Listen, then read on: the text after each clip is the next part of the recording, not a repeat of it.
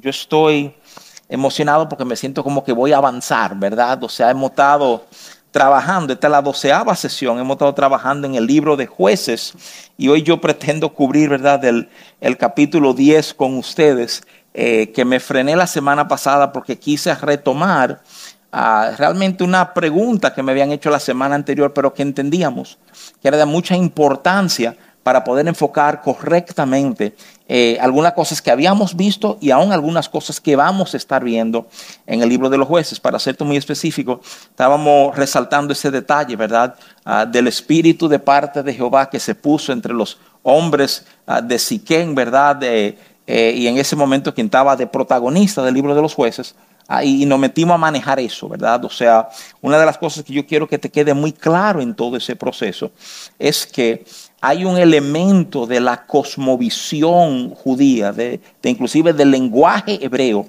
en cómo ellos expresaban, ¿verdad?, algunas cosas. Ah, y, hablamos un poco de lo que es la metonimia del sujeto, que es la figura literaria que domina en casi todos esos pasajes en la Biblia, ¿verdad? Y no son solamente lo que les cité, hay otros, ¿verdad? pero todo viene de ese mismo contexto. Entonces yo creo que fue provechoso detenernos ahí. Lo que quiero hacer es dar, dar hacia adelante, ¿verdad? O sea, el capítulo 10 no es muy extenso, ah, pero yo creo que aquí hay unas tres o cuatro cosas que quiero resaltarles que entiendo que van a ser Ah, de mucho provecho para nuestras vidas. Quiero, quiero volver tu mente, ¿verdad? Y me perdona la introducción extendida, pero creo que es importante. Quiero volver tu mente de por qué estamos manejando el libro de jueces, ¿verdad? Porque uno puede decir, ay, pero que el Antiguo Testamento, imagínate, eso no tiene mucho que ver con nosotros ya. Ah, pero la realidad del caso es que cuando estamos en Cristo comenzamos a ver todo el Antiguo Testamento desde Cristo. Ese es el enfoque correcto, es el contexto correcto para entender todo lo que pasa en el Antiguo Testamento. Y cuando tú lo entiendes de esa manera, tú descubres que el libro de jueces es mucho más que la historia de cómo Israel llegó a poseer la tierra prometida. Habla, inclusive, me atrevo a decir que profetiza a nuestras vidas. O sea, nos ayuda a entender nosotros cómo entrar en todo lo que Dios tiene para nosotros. Yo creo que uno de los elementos, si me doy permiso para usar la palabra, como, como frustrante del libro de jueces es ver la torpeza con la cual el pueblo se maneja. ¿Verdad? Hemos establecido, he resaltado mucho, lo que muchos estudiosos llaman el ciclo de los jueces. Es un proceso de, de cuatro pasos que uno ve una y otra y otra y otra y otra y otra y otra vez en el libro de los jueces, a que tiene que ver con Israel apartarse de Dios y comenzar a servir ídolos, ¿verdad? De, de, vivir un periodo de opresión, de clamar a Dios y de Dios responderle, de Dios salvarles. Inclusive, la semana pasada le hice el, el, el aviso, le di el aviso, ¿verdad? Que si ya tú te has cansado un poquito, tú te has hartado, de ver el ciclo de los jueces, porque francamente estamos en el 10 y ya uno lo ha visto unos 5 o 6 veces, ¿verdad? O sea, el, capítulo de hoy entonces es importante. Pero el capítulo de hoy te enseña algunas cosas sobre este ciclo de manera particular que nos permite reenfocar cosas, no sobre el pueblo de Israel, de nuevo, sobre nuestras propias vidas, ¿verdad? Y lo que yo quiero hacer es comenzar contigo leyéndote los primeros versos, porque aquí hay dos verdades que quiero resaltar. Déjame leerte los primeros cinco versos de Jueces, capítulo 10, ah, y dicen así, ¿verdad? A partir del verso 1 dice, ah, después de Abimelech, ¿verdad? Que, que, gobernó como juez, ustedes vieron todo el lío que se y él manipuló la situación, se levantó para librar a Israel, Tola, hijo de Fua, hijo de Dodo, varón de Isaacar, el cual habitaba en Samir, en el monte de Efraín. Dice, y juzgó a Israel 23 años y murió y fue sepultado en Samir. Entonces nos dice, tras él se levantó Jair, Galadeita, el cual juzgó a Israel 22 años. Este tuvo 30 hijos que cabalgaban sobre 30 asnos y tenían 30 ciudades que se llamaban las ciudades de Jair hasta hoy, las cuales están en la tierra de Galaad. Y murió Jair y fue sepultado en Camón, ¿verdad? Estos son dos de los llamados jueces menores. Ah, así como cuando tú oyes, eh, si alguna vez tú te pones a estudiar la estructura bíblica, eh, y tú llegas a los libros proféticos del Antiguo Testamento, los estudiosos te dividen el libro de los profetas en dos categorías. Está hablando de los profetas mayores y los profetas menores. Y alguien pudiera pensar que eso quiere decir que había unos profetas más importantes que los otros. Sería falso, sería erróneo llegar a esa conclusión. El concepto de mayor y menor en el sentido de los profetas lo determina una sola cosa y es la extensión de lo que se escribió de ellos, ¿verdad? Si tú tomas el libro de Isaías, tú te das cuenta que tiene más de 60 capítulos, ¿verdad? O sea, pero si por contraste tú tomas el libro de Jonás, tú te das cuenta que tiene apenas tres capítulos, ¿verdad? Entonces el concepto de mayor y menor se limita al concepto de la extensión de lo que está escrito sobre ellos, sobre su ministerio. Mientras más largo, ¿verdad? Pues entonces mejor oportunidad de ser considerado profeta mayor. Generalmente hablando, se habla de tres profetas mayores, ¿verdad? Isaías, Jeremías y Ezequiel. Algunos han estado empujando para que a Daniel lo gradúen ahí, ¿verdad? pero la realidad del caso es que la extensión de su libro no compite con esos tres mayores. ¿eh?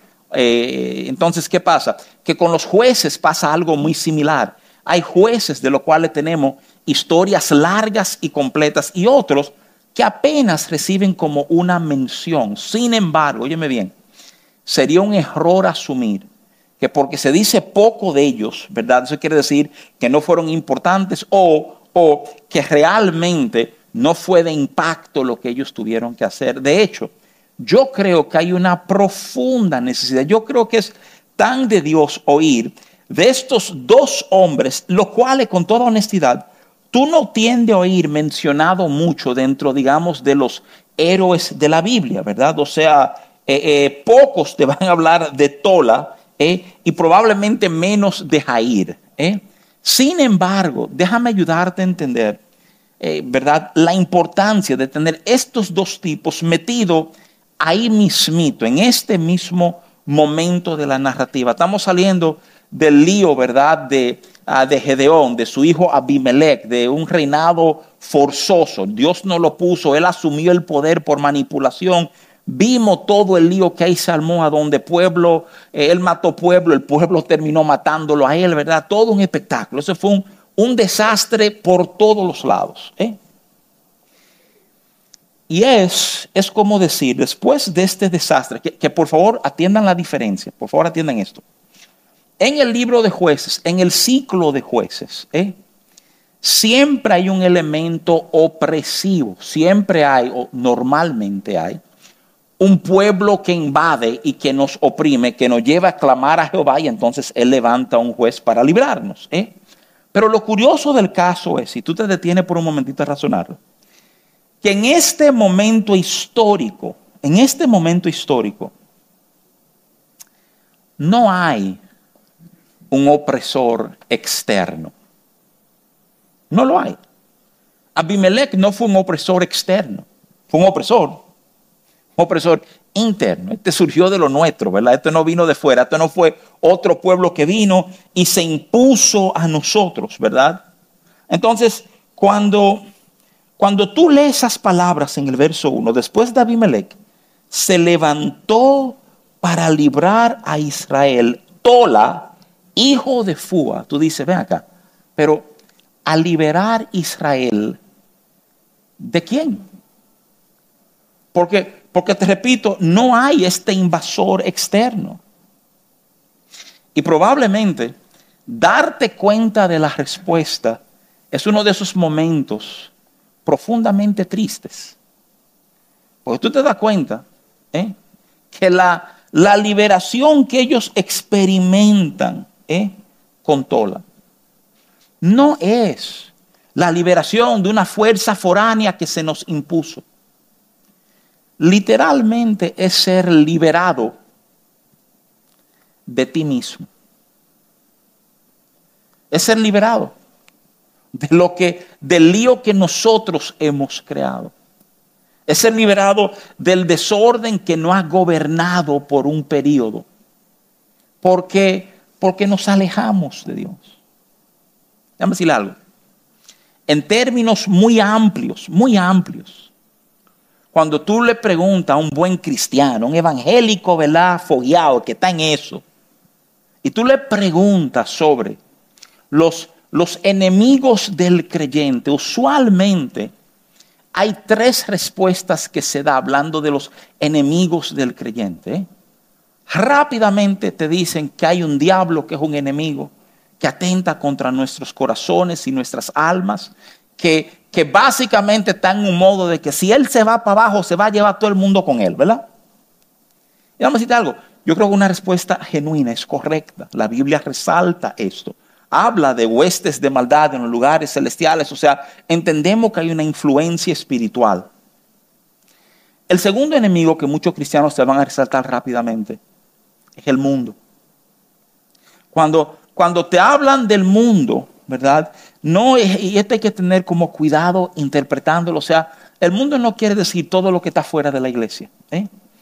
El mundo tiene que ver con un sistema de valores ¿eh? corrompido, un sistema de valores que no busca honrar a Dios, sino que tiene otra agenda y otros enfoques, ¿verdad? Eh, y es obviamente lo que domina en el mundo, ¿verdad? Es como decir, bueno, mira, o sea, el sistema del mundo no, no es un sistema que se alinea con los valores de fe que hemos aprendido, ¿verdad?, en Cristo. El tercer enemigo, y es el enemigo que muchas veces es el menos tomado en cuenta. ¿eh? Somos nosotros mismos. ¿De cómo que nosotros? Sí, nosotros mismos. El libro de Romanos es Pablo de una manera genial detallar la realidad que en nosotros mismos hay una batalla continua entre, entre el espíritu y la carne. Y déjame aclararte eso también. La carne a la cual Pablo se refiere no es tu cuerpo. ¿eh? son, son esos apetitos desordenados que se alinean a los valores del mundo. ¿eh? Pero, pero déjame decirte algo, quiero como que quede muy claro en nuestra mente. El enemigo con el cual normalmente nosotros somos más tolerante y más permisivo y que por esa misma razón tiende a ser el más peligroso hacia nosotros, no es el diablo ni, ni es, ni es el mundo. Somos nosotros mismos. O sea, yo sé que esto suena contradictorio porque no estoy tratando de sembrarte la idea de que tú tienes múltiples personalidades, pero, pero es como si nosotros mismos atentáramos contra lo que Dios está tratando de afirmar y de hacer en nosotros. Lo vimos con Israel. Lo comenzamos a ver con Gedeón y este deseo medio falso de no ser rey, pero quiero que ustedes me agradezcan lo que hizo. Y Abimelech ya pierde los frenos y dice, no, pues yo sí soy rey, ¿verdad? O sea, y tú dices, ven acá. Como, como que uno se dio, se entregó a todos esos procesos internos que ponían a Dios de un lado, los jueces lo señalaba a Dios, Dios lo levantaba. Abimelech manipuló, fue donde sus tíos y la familia de su mamá diciendo, ¿qué le parece si en lugar de los 70 hijos gobierno yo somos familia? Ustedes van a decir que yo soy cara de su cara y cogiendo los cuartos de un templo de un Dios falso, compraron al pueblo. Manipulación. Señores, digo esto con, con peso. Nos manipulamos nosotros mismos. Nos mentimos nosotros mismos.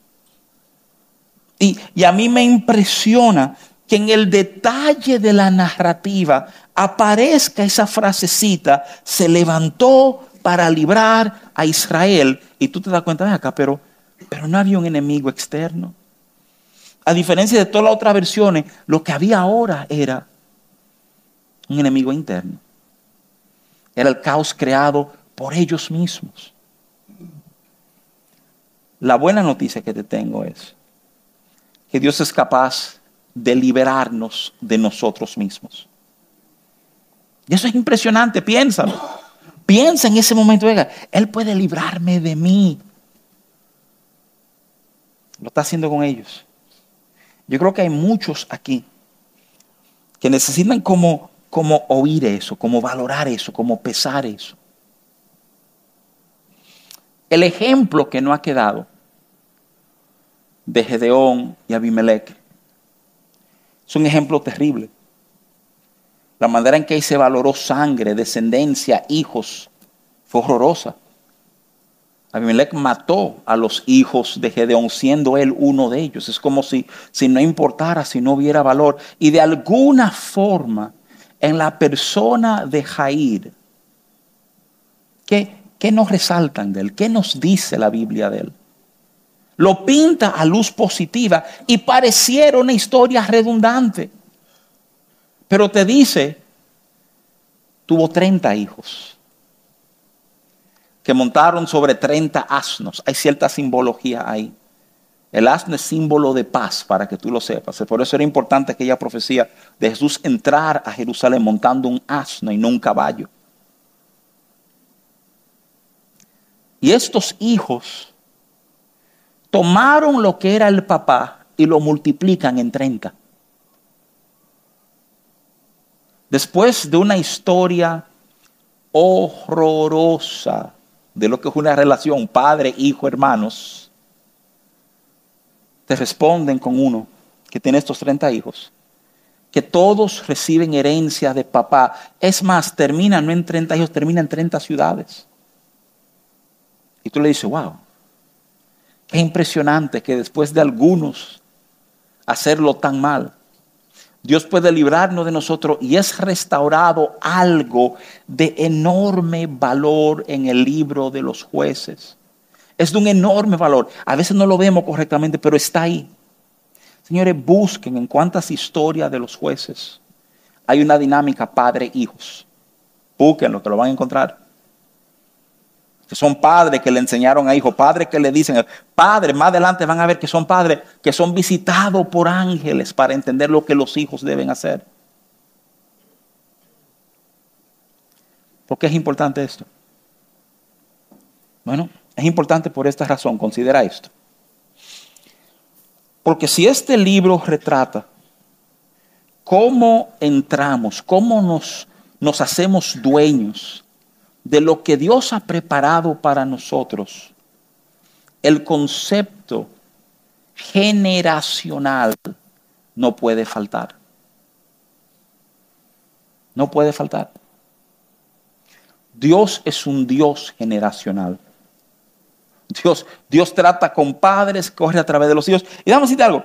Yo creo que a veces esto, esto se pinta, inclusive secularmente, cuando digo secularmente, digo en el mundo allá afuera, lejos de la iglesia, se pinta como, como un tipo de injusticia o para mal. La Biblia dice cosas. Oye, lo que dice la Biblia. Déjame leerte este verso, que son de estos versos que incomodan y asustan como que suben la presión. Oye, dice, dice Deuteronomio 5.9 y está en Éxodo también, pero tomé la cita de Deuteronomio. Dice, no te inclinarás a ellas hablando de idolatría. Y cogí ese pasaje por ese inicio, porque en el libro de los jueces lo que predomina la idolatría. Dice, no te inclinarás a ellas ni las servirás, porque yo soy Jehová tu Dios fuerte, celoso, oye esto, que visito la maldad de los padres sobre los hijos hasta la tercera y cuarta generación de los que me aborrecen.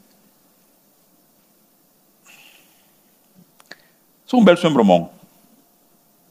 Un verso en bromón. Porque es un verso donde uno puede meterle y que no, que ese es el idioma hebreo, donde Dios categóricamente diciendo, escúchame, yo necesito que tú entiendas cómo yo funciono. Yo soy celoso con esto, yo con esto no como mucho cuento. Y cuando hay esta gente que me aborrecen, óyeme, yo visito la maldad de los padres sobre los hijos, tercera, cuarta, quinta, sexta generación, todo eso va a correr por ahí. Lo que hace el papá lo paga el hijo. Y uno puede responder, escúchame, yo comprendo un grito que se levanta en el corazón y dice, oye, qué injusto. Porque, porque ¿cómo es posible que tú le vas a pasar la factura a un hijo de lo que hizo el papá? ¿Eh? Pero Dios te está diciendo yo juego por esas reglas. Eh, déjame ayudarte a entender algo. Por favor, considera esto. ¿Tú sabes cómo yo validaría tu sensación que eso es injusto? Yo validaría tu sensación de que eso es injusto si no hubiera otra verdad que también la palabra de Dios nos enseña. Lo enseña la Biblia, nos enseña que la bendición de Dios también corre sobre rieles generacionales. Entonces, si eso solamente aplicara para lo malo, yo tuviera un problema de justicia con eso. Pero eso es lo que tú descubres en Dios. Tú descubres que tú estás viviendo hoy bendiciones que no tienen nada que ver con lo que tú hiciste. Eso está, está lo lleno. Mira, eh, un ejemplo, mira. Dios se decalienta, se incomoda con Salomón. Y, y la Biblia es categórica en enseñar eso. Tanto así que Dios le dice mira, este relajo terminó, te voy a quitar el reino a ti. Y mira, mira lo que dice Primera de Reyes 11:12. Dice, sin embargo, no lo haré en tus días por amor a David, tu padre. Lo romperé de la mano de tu hijo. Mira qué cosa. Dios le está diciendo a Salomón, te pasaste. Y, la respuesta mía que Dios es que ya yo entiendo que yo no puedo dejarte el reino en las manos a ti. Y entonces hay algo en Dios que se recoge y dice, pero tú sabes qué, por quién era tu padre, esta factura no te la voy a cobrar a ti. Vamos a hacer esto. Jeroboán es el hijo de Salomón, a donde se va a producir la división del reino. ¿eh?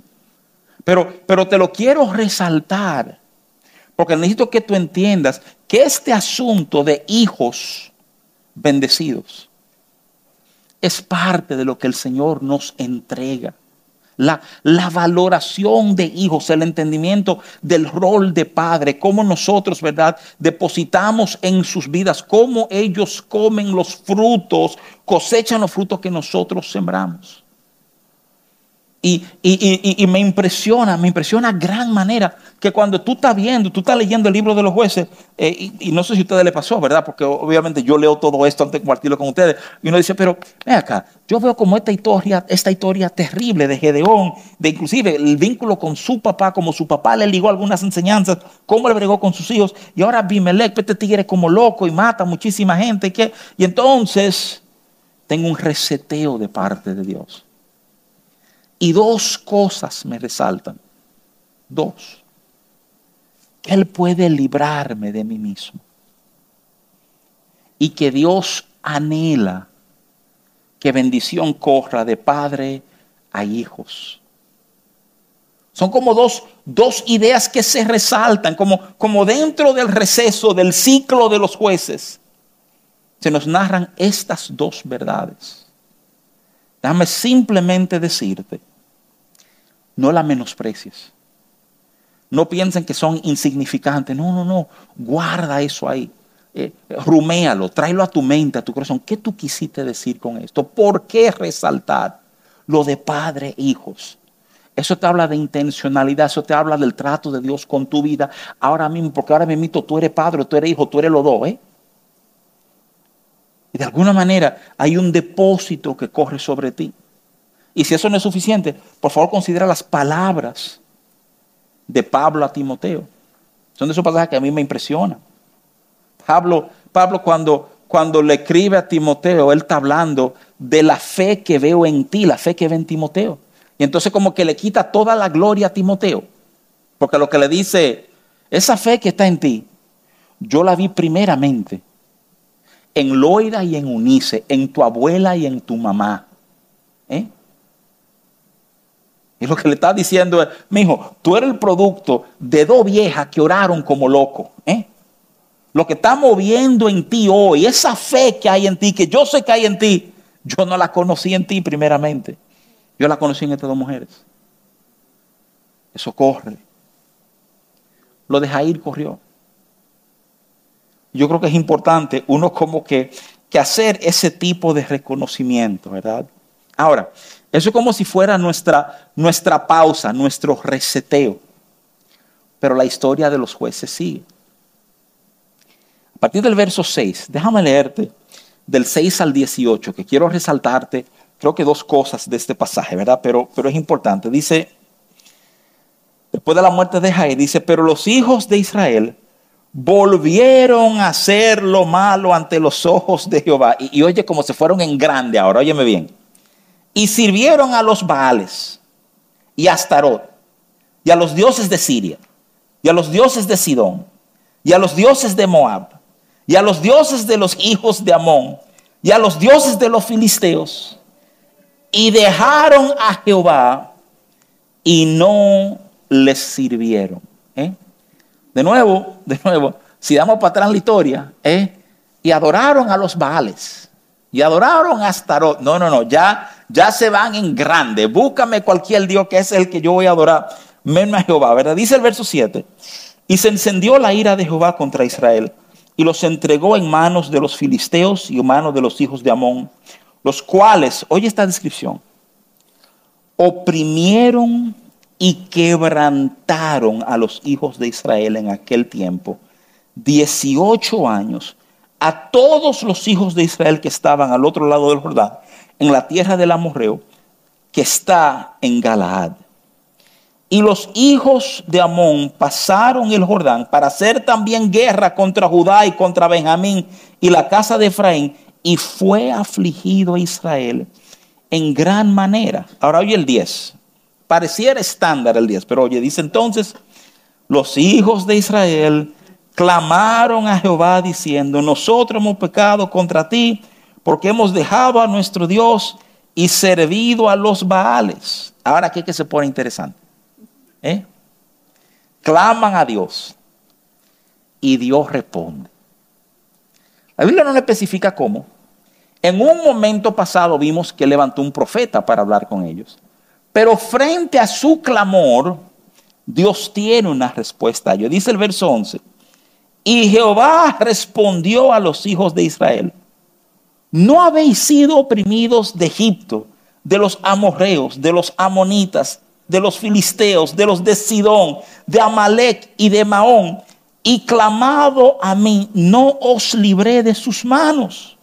Mas vosotros me habéis dejado y habéis servido a dioses ajenos, por tanto, yo no os libraré más. Y en el 14 se la pone duro. Andad y clamad a los dioses, cosa habéis elegido que os libren ellos en el tiempo de vuestra aflicción. Está, como, como, como un llamarlo a cuenta. Vamos a decir, pero acá. Este es el relajo de ustedes. Cada vez que ustedes han clamado a mí, yo lo he librado y ustedes siguen y dicen, clamen a esos dioses que eso les resuelvan el problema a ustedes. ¿Eh? ¿Qué? Qué momento más curioso. Un momento que te soy franco, yo hubiera querido que pasara la primera o segunda vez, como que Dios le dijera una cosa como esta, ¿verdad?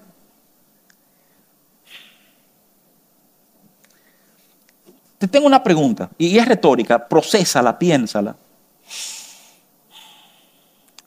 ¿Es o no es genuina el clamor y el arrepentimiento del pueblo de Israel?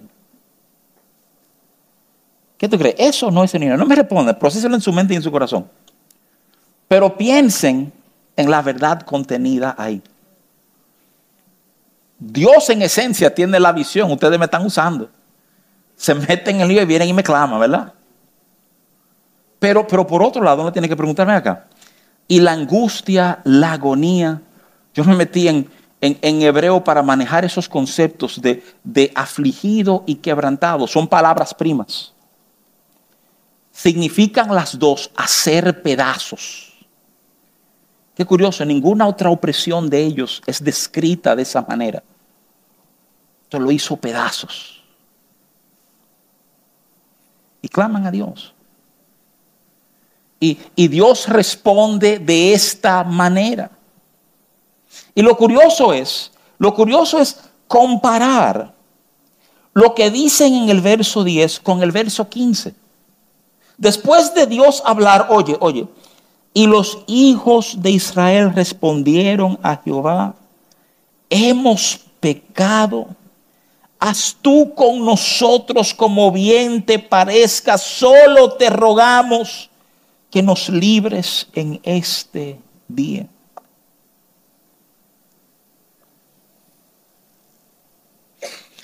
Me pregunto si vemos alguna diferencia entre el día y el 15 líbranos. Pero el 15, después de ser reprendido por Dios, hay algo en el sabor del clamor que ha cambiado. Ese, ese pasajito de, de haz con nosotros lo que quieras. Hay un tipo de rendimiento, pero, pero líbranos, por favor. ¿Sabe qué? Este es el único lugar en el libro de los jueces que tú ves la oración acompañada de un acto. No es solamente clamar, hacen algo. El verso 16 dice, y quitaron de entre sí los dioses ajenos y sirvieron a Jehová. Oye, qué curioso cierra ese verso. Y él fue angustiado a causa de la aflicción de Israel. Entonces se juntaron los hijos de Amón y acompañaron en Galad, se juntaron asimismo los hijos de Israel y acamparon en Mizpa. Y los príncipes del pueblo de Galad dijeron uno al otro, ¿quién comenzará la batalla contra los hijos de Amón? Será caudillo sobre todos los que habitan en Galad. Aquí comienza la historia de cómo ellos van a ser librados de esta unión de pueblos que están gobernando sobre ellos. Déjeme, déjeme dar para atrás un poquito. Quiero resaltarte dos cosas y con estas dos cosas probablemente vayamos cerrando. La primera cosa que quiero resaltarte es la idea de ellos ser afligidos y quebrantados. Te dije que las dos palabras hebreas son primas y comparten la raíz que significa romper en pedazos. Yo, yo, yo comencé a, a, curiosear qué es este asunto de, de múltiples pedazos y hay un comentarista inglés bíblico que escribe y dice, nos debería sorprender pensar en Israel roto en muchos pedazos cuando tienen muchos ídolos. Y él comenzó a referirse, ¿verdad? Eh, algo que yo le he dicho a ustedes a lo largo de este estudio, que muchas veces estos dioses que ellos adoraban por un periodo tenían alguna especialidad. Tú adorabas a este Dios porque era el Dios de la cosecha, o el Dios de la fertilidad, o el Dios de la guerra, o el Dios de la lluvia. Tú estabas buscando favor, ¿verdad?, con diferente gente para que resolvieran diferentes problemas. Y ese comentarista dice, su corazón estaba tan dividido como el mismo pueblo estaba dividido. Y lo creo, yo quiero, simplemente te quiero poner a considerar eso por un momentito. Pensé, pensé cuando razonaba eso y dentro de mis notas, pensaba eh, recuerdo una película de acción que a mí me encantaba en los 80 y un momento esa película de acción, no le voy a dar el título porque me da vergüenza decírselo, pero Conan el Bárbaro, ¿verdad? Hay un momento donde Conan el Bárbaro y un chinito están comparando sus dioses, yo no sé si tú sabes cuál es esa escena. Y el chinito dice, no, porque el Dios mío es la mata y la roca. Y, y Schwarzenegger le dice, no, el Dios mío te gana, el Dios mío es el cielo y cubre todo. ¿eh? ¿Verdad? Entonces tú te das cuenta, no, hay esta comparación de qué Dios puede más, qué Dios hace qué, ¿verdad? Señores, nosotros sí lo tenemos fácil. ¿eh? El Dios mío hace todo. Yo no tengo que buscar un Dios para esto, un Dios para aquello. Hay un Dios que gobierna en el cielo. Hay un Dios a que nos debemos. Si tú sabes, todo esto obviamente te lleva a manejar, a, a bregar con el tema de idolatría. Hay una serie de académicos que dicen que la idolatría es el tema céntrico de la Biblia, de, ah, Génesis Apocalipsis. ¿eh? Que, que, la Biblia es la historia del hombre buscar llenar. Y tú dices, ¿y cómo uno cae en esa idolatría? Leí una frase que me encantó. Eh, la idolatría nace en el corazón del hombre cuando hacemos de algo un fin en sí mismo hombres, mujeres, aquel consejo, óyame bien, óyame así, aquel consejo mal dado, sigue tu pasión que se le da a los jóvenes, ¿verdad? Seguir tu pasión es la manera más rápida de terminar con un paquete de ídolos en la vida. ¿eh? Porque tu carrera ya no es tu carrera, tu carrera es todo lo que tú eres, es tu vida, tú estás metido en eso. Y déjame decirte algo, por buena que sea tu carrera, por exitoso que tú seas en ella, eso no puede definirte. Porque en el momento que falta la carrera, faltas tú. Otro encontraron su ídolo en sus parejas o en sus hijos, o en sus negocios, o en sus proyectos, en su iglesia. ¿Eh? Para, para algunos pastores el ídolo será su púlpito y su tiempo de prédica. ¿eh? Y tenemos un deber continuo de entender que todas esas cosas son simplemente medios para que la gloria de Dios se exprese en nosotros. Entonces tengamos la capacidad de, mirarlo a él y darle gracias a él por todas esas cosas. Pero cuando se vuelve todo acerca de eso, hemos caído en idolatría. Ellos cayeron ahí. Ahora, el detallito en todo esto, que da una perspectiva diferente, es esa frasecita que está de cola al final del versículo 16. Y quitaron de entre sí los dioses ajenos y sirvieron a Jehová. Y él fue angustiado a causa de la aflicción de Israel. Considera por un segundito lo que te está diciendo la Biblia. No te está diciendo que él se incomodó, que él se enojó, como te describieron hace un momentito, que él es celoso. No, no, no. En él hubo dolor por lo que está pasando con ellos. Esa frasecita, esa frasecita única, te da una perspectiva extraordinaria para entender el corazón de Dios.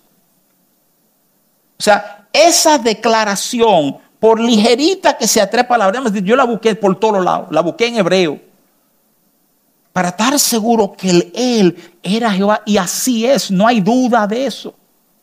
Te está diciendo la Biblia que a él le dolía la situación de ellos. Y eso, eso, eso es extraordinario. Eso, eso cambia todo cuando tú entiendes esa verdad. Cuando tú comienzas a entender que mientras nosotros estamos siendo afligidos y quebrantados, en Él hay dolor por lo que pasa con nosotros. No hay una indiferencia, no hay un se lo merecen. ¿eh? Inclusive, este, este pueblo como que ha aprendido un poquito cómo es Él. No sé si ustedes se han dado cuenta. Dios le dice categóricamente, no lo libraré más.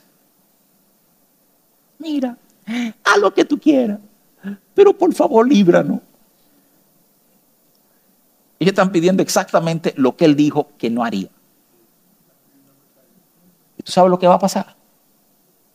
Spoiler, ¿verdad? Él los va a librar. Porque, porque su amor, su misericordia pueden más que su ira. Y eso es un concepto extraordinario. Él duele por ellos. Compartí esto la semana pasada. Déjame, déjame cerrar en el mismo tono y de hecho leerte una cita que me, me interesa que quede en tu mente en lo que nos despedimos esta noche. Yo te hablé la semana pasada, en un momento, hablando de este asunto de, sufrimiento y lo demás, ¿verdad? O sea, te hablé de Elie Wiesel. Wiesel es un, un autor, escribe una obra llamada Noche. Es, eh, nació en Romania, se cría, se, se nacionaliza gringo. Y probablemente lo más famoso de él es que en el 1986 gana el Nobel de la Paz, no de literatura, sino de la paz. Es un reconocimiento a la obra de este tipo eh, a nivel histórico. ¿Y cuál fue la obra de él? La obra de él, y lo recoge en su libro de nuevo llamado Noche. Él narra sus experiencias no en uno, sino en tres campos de concentración alemanes. Él es judío, ¿verdad? Ah, y es, es en ese libro, es en ese libro que él da aquel ejemplo, y yo se lo compartí, de cuando los alemanes sacaron a tres hombres para ahorcarlos, eh, un joven y dos mayores, y, pues lo ejecutan delante del pueblo y él es uno de los que está parado ahí viendo esta escena.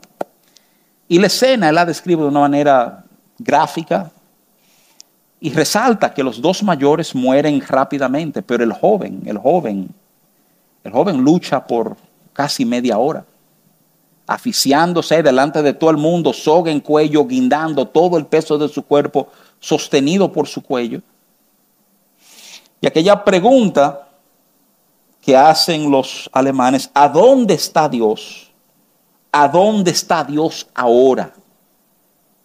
Y en su libro, Noche, él responde, esta es la cita textual, dice, y yo escucho una voz dentro de mí que responde, ¿a dónde está? Él está aquí. Él está ahí guindando de la horca. Ahora, eso es lo que le escribe en el libro. Está diciendo, Dios está ahí sufriendo con ese muchacho. Pero, pero esto es lo chévere, esto es lo que quiero que ustedes oigan. Hay un, teólogo alemán, eh, Jürgen Moltmann, eh, académico, ¿verdad? Pero, pero bueno que ustedes sepan que no es un invento de dónde viene la cita. Él hizo un comentario sobre ese libro y sobre esa cita de manera particular. Y oigan cómo este teólogo, porque Wiesel no es teólogo, él está contando su experiencia, cómo este teólogo responde a esa frase de ese judío decir, él está ahí sufriendo con ese muchacho, ¿verdad? Él lo responde así, dice, cualquier otra respuesta fuera una blasfemia. El cristiano toma fuerza y consuelo en el hecho de que Dios sufre con nosotros y aún entra dentro de nuestro sufrimiento, particularmente en la persona de Jesús de Nazaret, en esa cruz vergonzosa y humillante. De hecho, un Dios que no sufre haría de Dios un demonio. Sería un Dios indiferente que de hecho condenaría a los humanos que también fuéramos indiferentes. Vamos a entender algo. Porque esto no se puede quedar en el libro de los jueces. No hay dolor del ser humano que no le importe a Dios. Y tú crees que estoy siendo dramático. Tómate el Salmo 56, donde la Biblia habla del colectar tus lágrimas en su redoma. La NTV y otros dicen en su pote. Yo no sé qué tú coleccionas, qué te gusta coleccionar. Dios colecciona lágrimas. Porque Él piensa darle respuesta a cada lágrima que ha corrido por tus mejillas. Y cuando tú entiendes ese tipo de cosas, tu imagen de quién es Dios tiene que cambiar. Y te quita, como dice Mamá, te quita la habilidad de ser apático e indiferente. Porque tú descubres que Dios no es apático ni indiferente contigo. La lágrima de nadie en tu entorno puede ser un gesto de indiferencia para ti. Porque Dios le da una importancia. Ahora, cojamos esto a donde se está presentando. Todo pareciera de nuevo el mismo ciclo de los jueces. Pero en esta vez Dios confronta nuestro arrepentimiento. Y se nos da el detalle de que así como sufrimos, Él sufre. Mira qué cosa extraordinaria. Este Dios que sufre es el mismo Dios que consuela y el Dios que libera. Pero hay algo profundamente esperanzador de entender eso, de entender que yo nunca he estado solo en mi dolor. El Señor sabe yo no estoy tratando de ser cruel, pero voy a decir algo aquí, que es importante que lo oigan. ¿eh? Hoy yo manejé en un momento dos situaciones de dolor muy diferentes. Tengo un Juan Domingo que se le murió la mamá que es alguien que uno conoce, que hace fresco, el dolor le perdió una mamá, imagínate. Oh, y tengo un amigo íntimo que no va a dar su nombre aquí, que tuvo que escribir que se le murió el perrito. ¿Eh? Vamos a decirte algo. Yo no estoy tratando de relajar que a nadie se le muera el perro. Yo sé, yo sé que hay enganches, pero alguien dirá, pero eso no es lo mismo, eso no es, ¿verdad? O sea, y es verdad, no es la misma cosa, pero tú sabes que fuera relajo. Son, son dolores, Dios entiende ambos. ¿Tú sabías eso? Entiende ambos dolor, entiende el dolor de pérdida, de separación, de distancia, lo entiende. Eso es un consuelo profundo en saber. ¿eh? Cómo, cómo Dios es capaz de consolarnos. Él puede ser ese consuelo perfecto porque Él entiende perfectamente lo que tú estás sintiendo. Amén, amados.